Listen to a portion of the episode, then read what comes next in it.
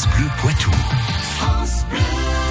Bonjour Patrick Citeau. Bonjour. Notre historien préféré avec nous le matin, toujours pour nous raconter plein d'histoires sur notre belle région. On plante aujourd'hui le décor sur la commune d'Oiron, c'est à 10 km de Toire, c'est dans les Deux-Sèvres, avec un château du XVIe siècle qui est bâti par la famille Gouffier.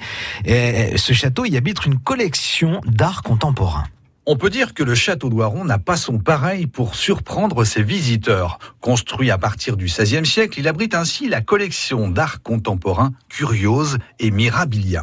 Un lieu d'exposition conçu sur le thème du cabinet de curiosité en référence à la fabuleuse collection d'art de Claude Gouffier, membre d'une importante famille seigneuriale de l'époque. Et qui est ce personnage? C'est le fils d'Artus Gouffier et d'Hélène de Hangest. Son père est grand maître de France sous François Ier. Sous la protection du roi Charles VII, son grand-père Guillaume fait l'acquisition de plusieurs seigneuries en Poitou, dont celle d'Oiron. À l'image des membres de sa famille, Claude Gouffier a lui aussi une carrière dédiée au roi et à la cour. En 1546, il accède ainsi à la charge de grand écuyer de France.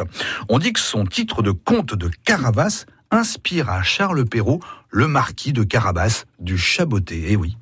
Claude Gouffier est l'un des plus grands amateurs d'art de son temps. Sa fabuleuse richesse lui permet de constituer une grande collection, notamment composée de tableaux et autres tapisseries. Quand il décède, en 1570, sa famille perd sa position privilégiée à la cour. Et comment évolue le site d'Oiron par la suite? Louis Gouffier, petit-fils de Claude, y fait notamment bâtir des appartements de réception le petit-fils de Louis, Artus, est le dernier de la dynastie Gouffier à résider à Oiron. Le château passe ensuite entre les mains de plusieurs propriétaires, dont la fameuse Madame de Montespan.